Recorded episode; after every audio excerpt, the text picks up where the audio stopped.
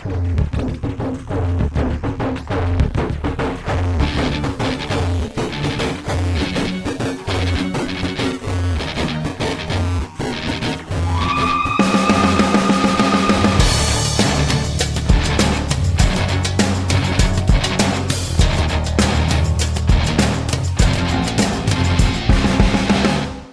Produit avec le soutien de la MDJS. Bonjour et bienvenue sur Radio Ma'arif pour un nouveau podcast Icône. Je suis Mouna Belgrini et avec moi Driss Laraqi et Reda Allali. Merci.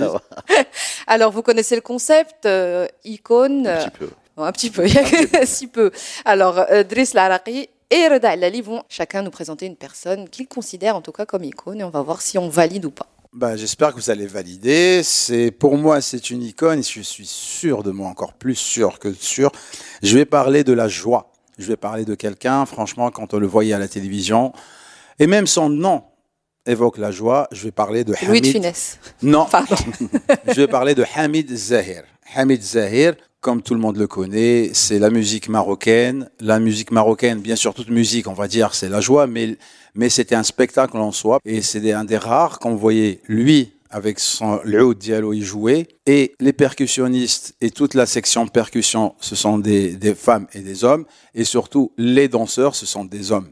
Et c'était vraiment très rare. Il faut revenir à les années, je veux dire, 80 90, même en 70, 80. Personnellement, j'ai pas suivi ça. Mais bon, on voyait rarement des hommes chanter, danser, s'éclater sur scène. Et alors que l'époque, c'était vraiment tout le monde en costard cravate, tout le monde en papillon, il faut rester zen et chanter, être bien. Alors que eux, ils arrivaient, ils étaient quatre, ils faisaient le feu. En plus de la joie, Hamid Zahir avait toujours des chansons, bien entendu, on va dire, euh, je sais pas si je dois le dire, grivoise. On va le dire, hein, c'est vraiment grivoise parce qu'il ne chantait que l'amour, il chantait la drague. Et c'était génial de voir ça dans un cadre familial et ça passait très très bien. Est-ce que ça c'est l'ADN Marrakchi? Ben, C'est peut-être l'ADN Marrakchi, mais en tout cas tous les Marocains adhéraient. Donc c'est peut-être l'ADN marocaine au fait qu'on essaye de cacher peut-être, je ne sais pas, mais en tout cas tout le monde regardait, tout le monde adorait. Euh, j'ai un rendez-vous. أنا عندي ميعاد. هذا سر ما عرف واحد. خايف من الحساد. C'est génial. J'ai un rendez-vous. C'est, il faut, il faut se rendre compte qu'à l'époque, euh, c'est-à-dire que tout le monde avait des rendez-vous, mais c'était Tabou. personne. Oui, c'était plus que tabou, c'était pas vrai, c'est- ça n'existait pas. Alors que Hamid Zahir chantait ça. Le chantait superbement bien, et en plus, avec ces quatre danseurs qui mettaient vraiment le feu et de la joie. Pourquoi j'ai voulu euh, Hamid Zahir comme icône Parce que c'est, on va dire, c'est acoustique. C'est comme ça qu'on dit, je me retourne vers Reda, parce que Euh, ouais, il y ouais. avait que des percussions et le Ouais, mais on, on est vraiment dans la configuration musicale du, du, du, de, de Marrakech, c'est-à-dire une espèce de, de, de, tapis de percussion un peu euh, lourdement inspiré de dra, des paroles euh, fun et, et, et, un grand sourire, ouais, un grand et de la sourire, danse qui ne vient pas de bonne humeur en paquet. Hein. En paquet. Koutini et Naïma, c'est ça, non La cou... Koutini et Naïma, ouais, je connais Ainik.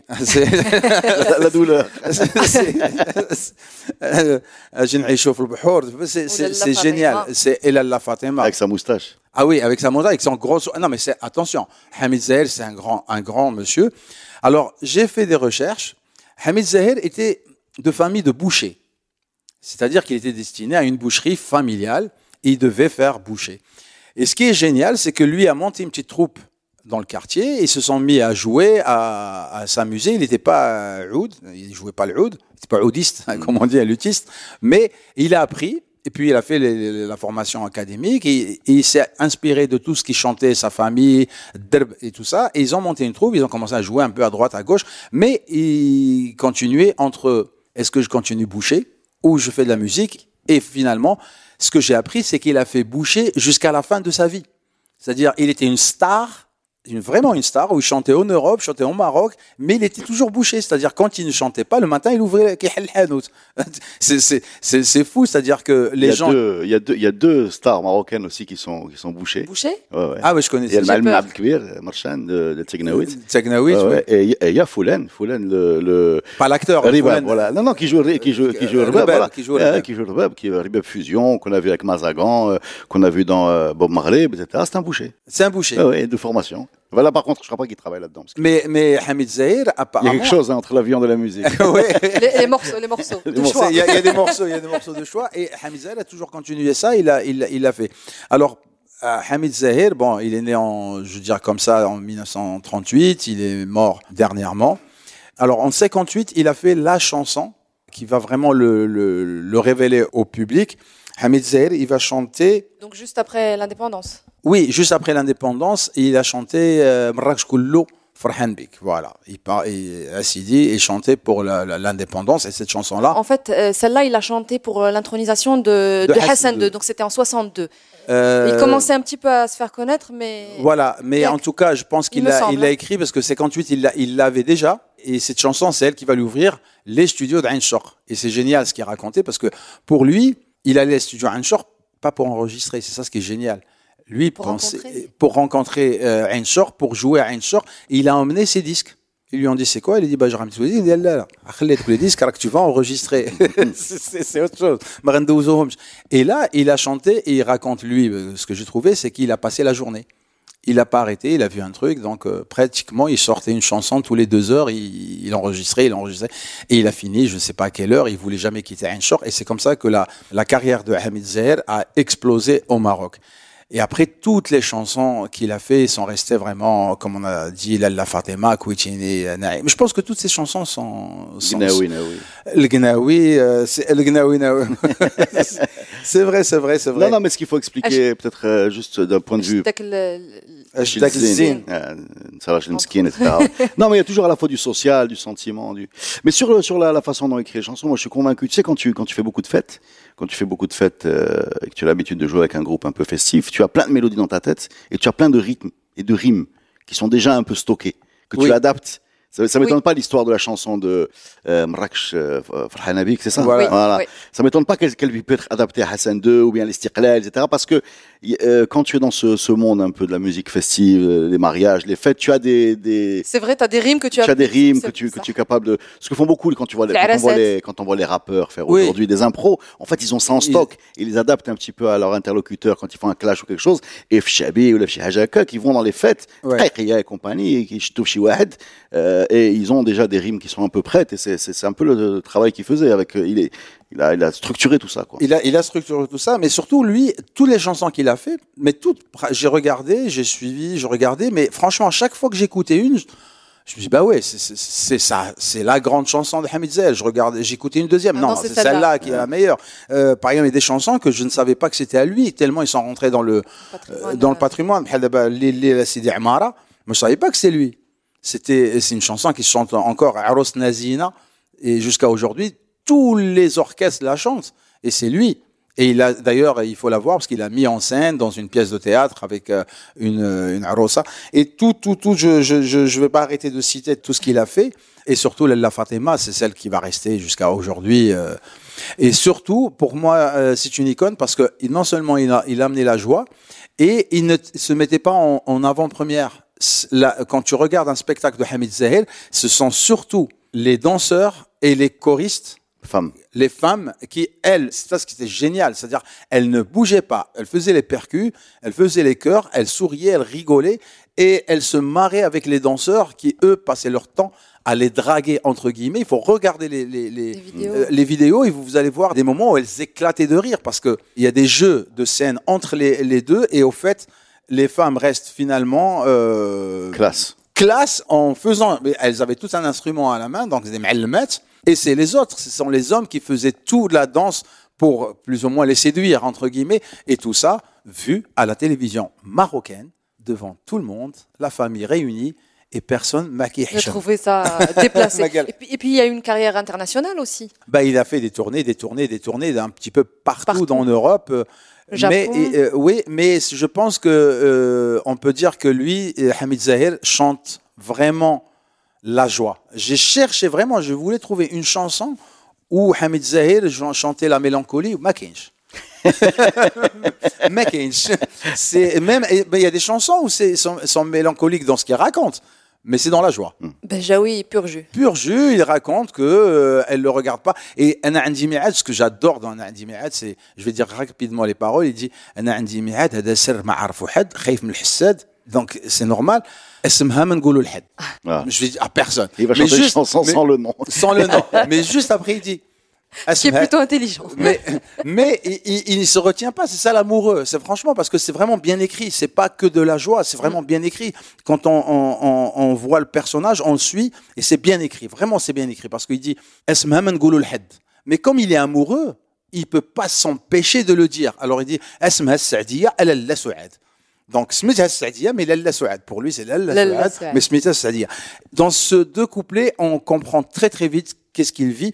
Il dit, البارح تسنيتها و- وجات je l'ai attendu elle est arrivée واليوم شفتها بطات elle a tardé ياك ما نسات elle a oublié ولا غير ما قالتي لي زربات C'est- c'est vraiment le- le- l'amoureux en, en- en lui-même c'est-à-dire il le pose en deux couplets c'est parfait donc pour moi voilà pour moi je le prends comme icône parce que c'est de la joie et puis ces chansons sont là depuis 58 jusqu'à aujourd'hui Et bien justement, on va s'arrêter là pour euh, écouter un petit peu euh, Hamid Zahir.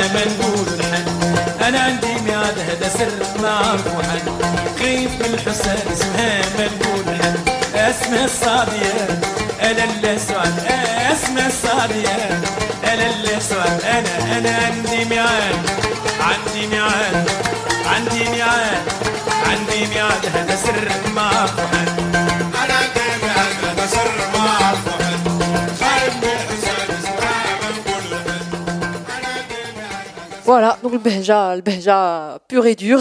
Moi, cette chanson qu'on a écoutée, moi, je l'adore. Franchement, je l'adore. Je, je m'en lasse jamais de l'écouter. Ça me, f- ça me met en joie parce que c'est, vraiment. D'abord, c'est euh, Reda peut dire mieux que moi. C'est vraiment des rythmes marocains.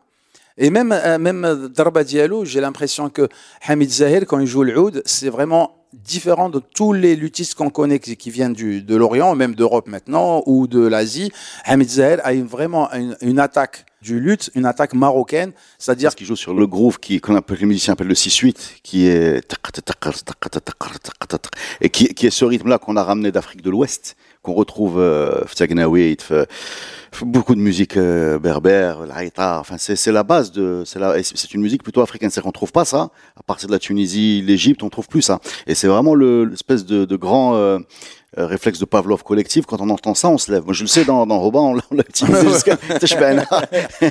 Mais c'est, euh, on le retrouve euh, au Burkina Faso, au Gabon, en Côte d'Ivoire, au Mali, on le retrouve beaucoup, on le retrouve pas du tout, euh, et on le retrouve en Algérie, bien Côté sûr. de l'Est. On ne trouve pas du côté de l'Est. Et c'est ce 6-8 là, c'est, tu le retrouves un peu en Amérique du Sud, il est passé là-bas par l'esclavage, par le Oui, voyage mais de- justement, c'est bien que, que justement, c'est parfait que tu parles de, de l'Amérique. Et c'est la, c'est le son, excuse-moi, je c'est le son, c'est, le groove officiel dire Nachat. Diane Lachat, c'est Ah, vraiment voilà, c'est typique. Mais c'est très bien que tu parles de l'Amérique du Sud parce que quand je je vois sincèrement et je me suis replongé dans Hamid Zahir pour faire euh, ce podcast, et quand je je le vois jouer et quand je compare avec ce que jouent les Brésiliens avec la, façon de jouer à la, à la guitare, Ouais, ouais, ouais. ce n'est pas ce n'est pas académique, ce n'est pas c'est pas le, la guitare comme ils font les les andalous Classique, ou les ouais. classiques et on sent que c'est vraiment typiquement du pays. C'est-à-dire quand on voit sa main droite pour être plus Mais c'est précis, des percussions. sa main, voilà, c'est des percussions jouées, jouées À la à- avec le luth, avec les cordes. J'ai regardé plusieurs fois et j'ai vu que sa façon de jouer faisait en sorte que les percussionnistes, les danseurs, tout le monde suivait plus sa main droite, on va dire, que le son de- du luth. Et je trouvais cette façon-là, j'ai l'impression que c'est la façon pour moi marocaine. C'est la façon de jouer du luth marocaine qu'on devrait enseigner dans les conservatoires Ça vient de l'autre salle, en marocains. fait. C'est de l'autre salle jouer sur du luth, en fait. C'est, un peu comme ça. Moi, je dirais c'est c'est de la percussion, comme tu as dit tout à l'heure, Ouais, c'est de la percussion jouée, transposée sur sur le luth. Et je trouve ça, et ce serait bien vraiment, ouais. ça serait vraiment bien qu'on le perde pas, parce que effectivement, là, je vais passer à une autre chose un peu plus, c'est-à-dire qu'on n'enseigne pas cette façon de jouer du luth à la marocaine. Oh, surtout, ne l'enseignez pas. Roger Alia. Celle-là, je m'attendais pas. Celle-là. Laissez-nous Mais- tranquille. Mais je ne sais pas, moi je suis pas d'accord. Moi je trouve que quand même, c'est des icônes qu'on a fait jusqu'ici. Par exemple, Hussein Slaoui, j'ai j'ai le, le plaisir de le faire avec vous. Hussein Slaoui ou la Batma ou la Boujmir, ils ont tous une façon de jouer la- des instruments marocains à la marocaine, mais que j'ai l'impression qu'on va le perdre parce que tous les musiciens qui viennent, tant mieux. Ceux qui apprennent sur le tas, bah, tant mieux pour eux.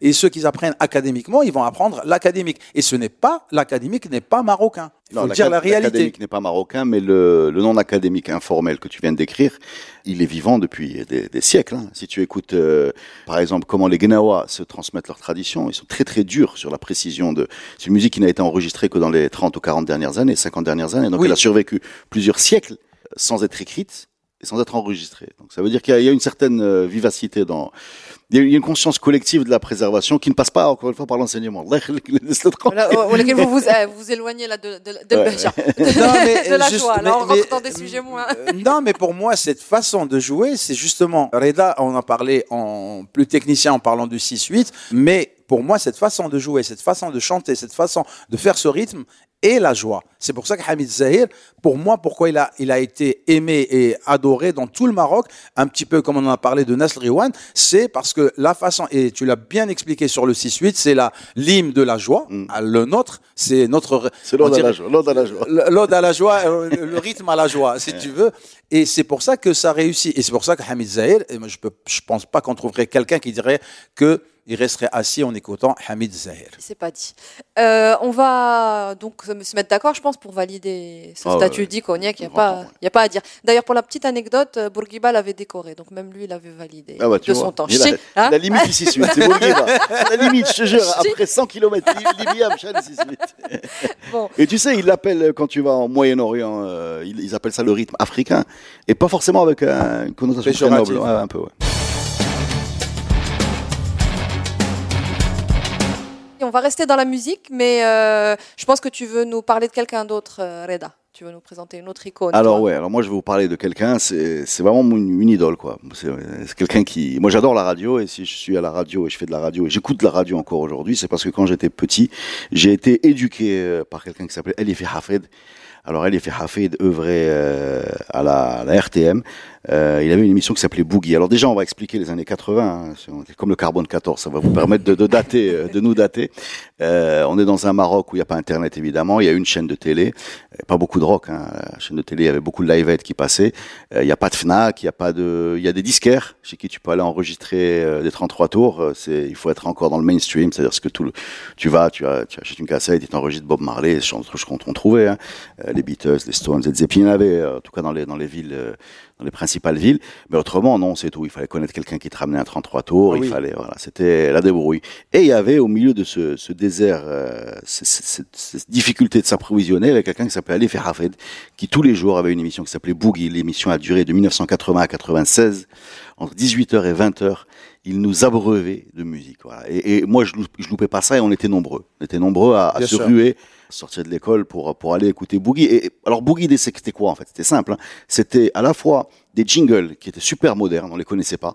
Donc il y avait Tutak Poupom Boogie, voilà, etc. with Ho, with Hafid. Donc il avait fait ces jingles. Euh, donc sur la forme, on était vraiment ISO. hein. L'impression d'être euh, sur la bande FM américaine entre Nashville et je sais pas quoi. Et sur le goût, alors c'est là où il faut il faut parler de.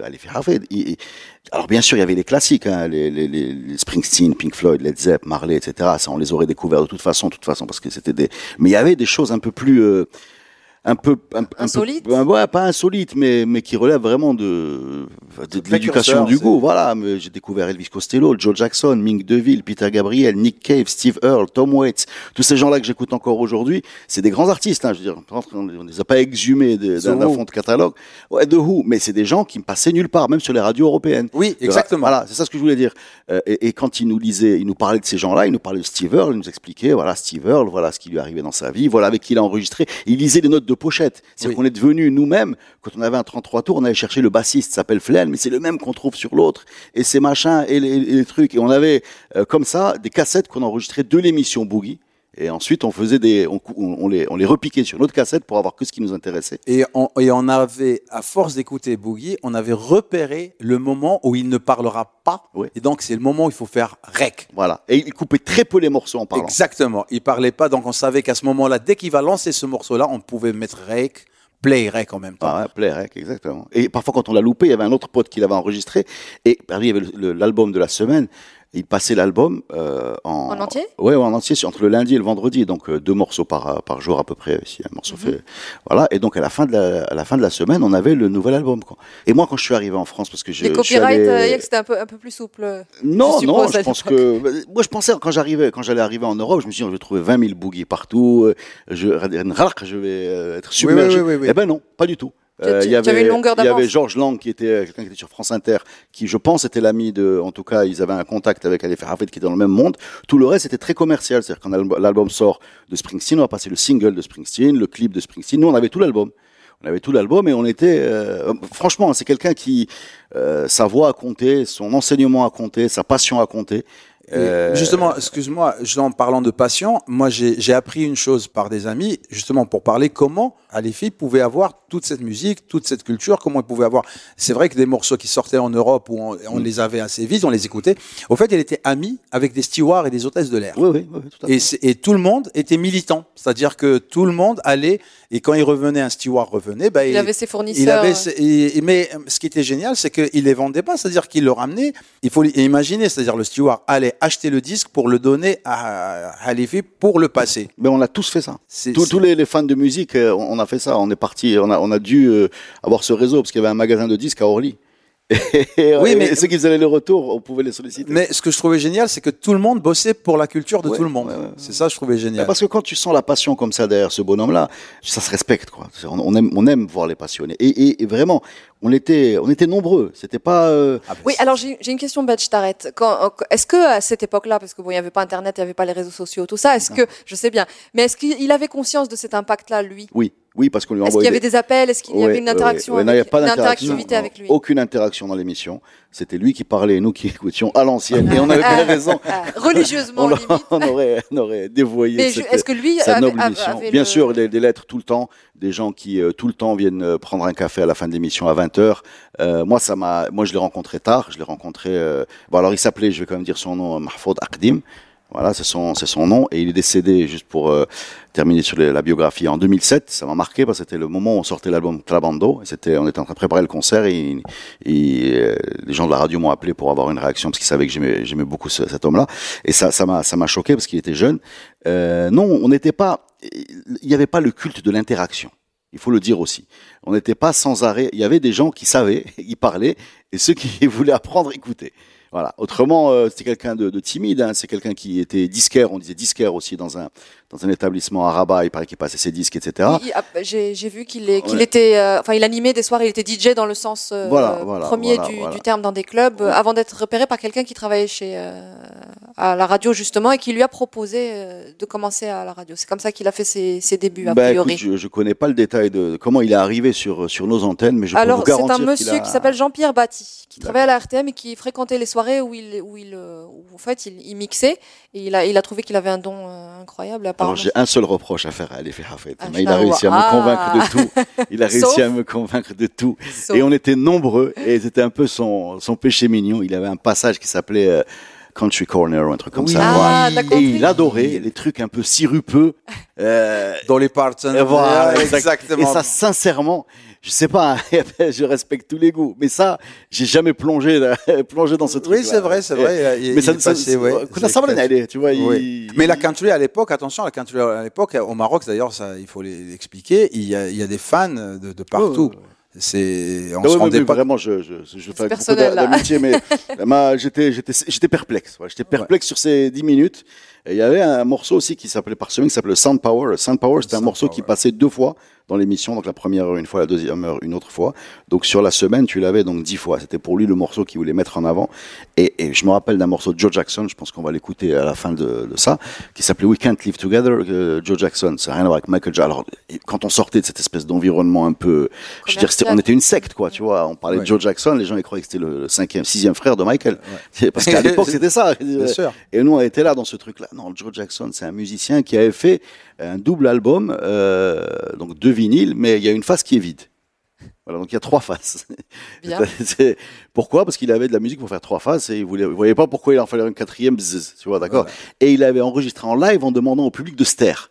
Tu vois, Donc, et toutes, toutes ces informations nous parvenaient. Par, par, Et moi, j'étais convaincu que quand j'allais arriver en Europe, tout le monde savait ça, parce que tu vois, parce que c'était c'était des trucs de base chez nous. Et ben nous, on avait ce We Can't Live Together qu'on va écouter à la fin, qui est un morceau magnifique, euh, avec une super ligne de basse de Joe Jackson dans les années 80. euh, et c'est ce monsieur-là, Ali Havid, qui nous a fait découvrir tout ça. Moi, et je crois que j'ai pas besoin de vous demander hein, si vous le validez, parce que là, entre les, deux, les yeux qui ah ben, brillent. bien sûr, moi je, Ah, bah, bien sûr, je, je l'écoutais. Je me rappelais très très bien euh, que à 18 h il, il fallait qu'on soit là, il fallait que la radio soit à, à sa place, que et surtout sa voix. Je sais pas si tu te souviens, il avait cette voix-là et comme tu as dit, nous, lui il parlait, nous on est. euh, Ah. Je pense que sa voix aussi a joué beaucoup. Il avait une très très très belle voix, Ouais. une très très belle voix. Et tu as raison, les jingles. Moi, j'avais pas pensé, mais c'est vrai que les jingles étaient super modernes. Oui, mais, Donc, c'est- mais tu- il y en avait que chez, chez lui. C'est-à-dire, tu écoutais la RTM toute la journée. Ouais. Euh, Il y avait Médien qui était un peu en avance sur la forme, etc. Mais, mais on va les écouter d'ailleurs, ces, ces jingles. On va les écouter parce que tout simplement, on avait l'impression d'être ailleurs. C'était pas un standard qu'on avait. Oui, Euh, mais bon, on les écoute tout de suite d'ailleurs. With who? With Hafford. With Hafford. Toute la rock music, la rock music. De la Californie, Californie,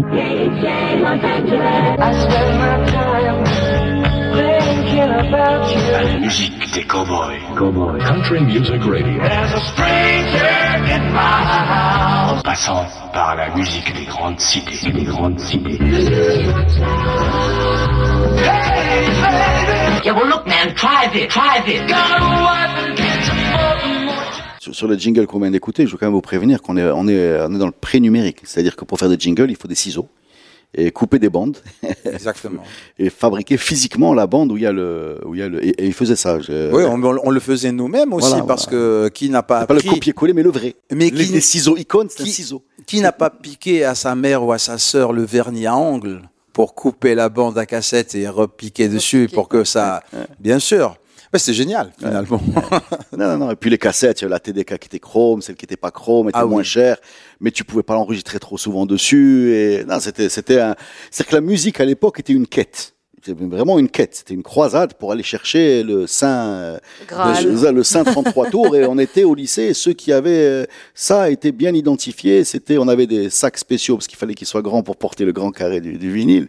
Et je peux te garantir, euh, Moulin, je peux te garantir qu'un album, même quand tu l'aimes pas, tu l'écoutes au moins 50 fois. Ah, tu l'aimes pas. Ah, tu décides. Ah, tu, tu- Ah, décides. Mais alors, permettre de pas euh, l'aimer. 96, qu'est-ce qui s'est passé?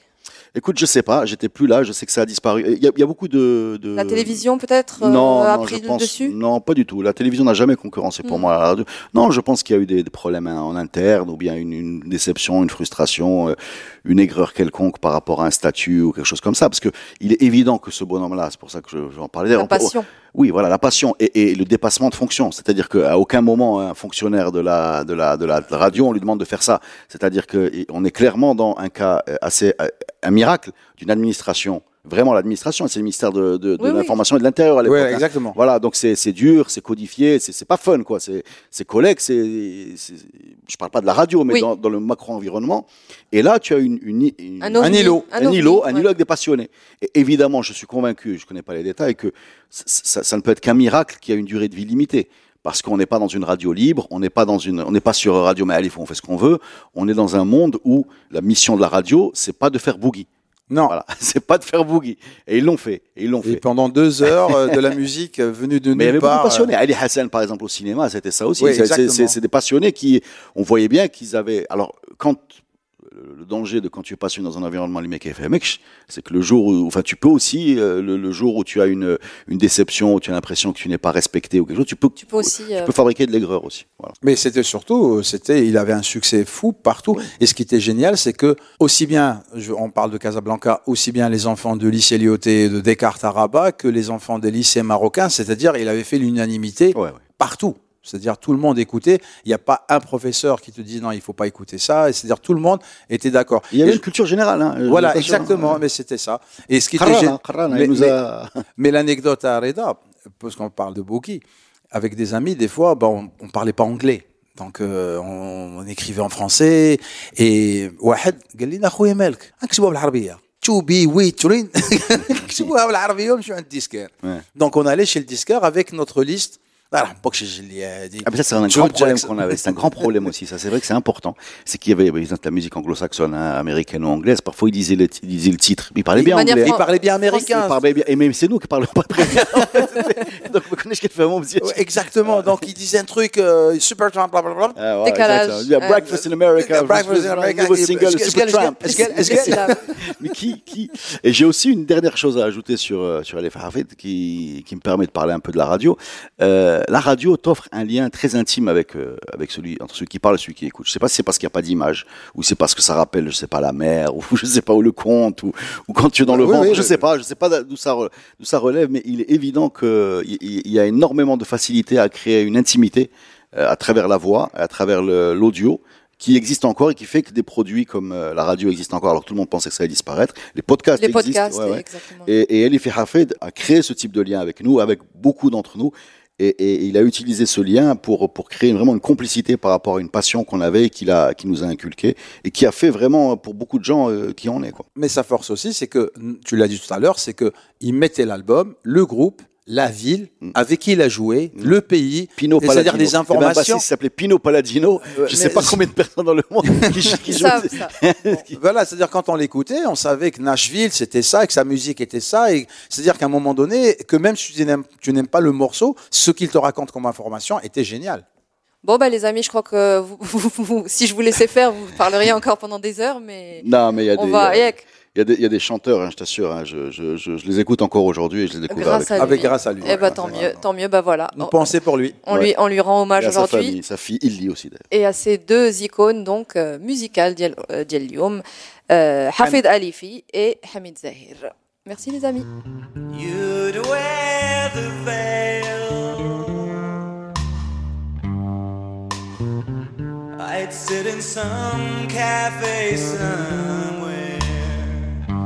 instead of this running around and this right to be free.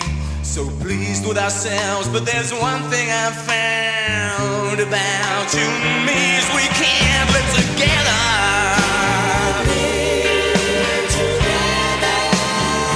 But we can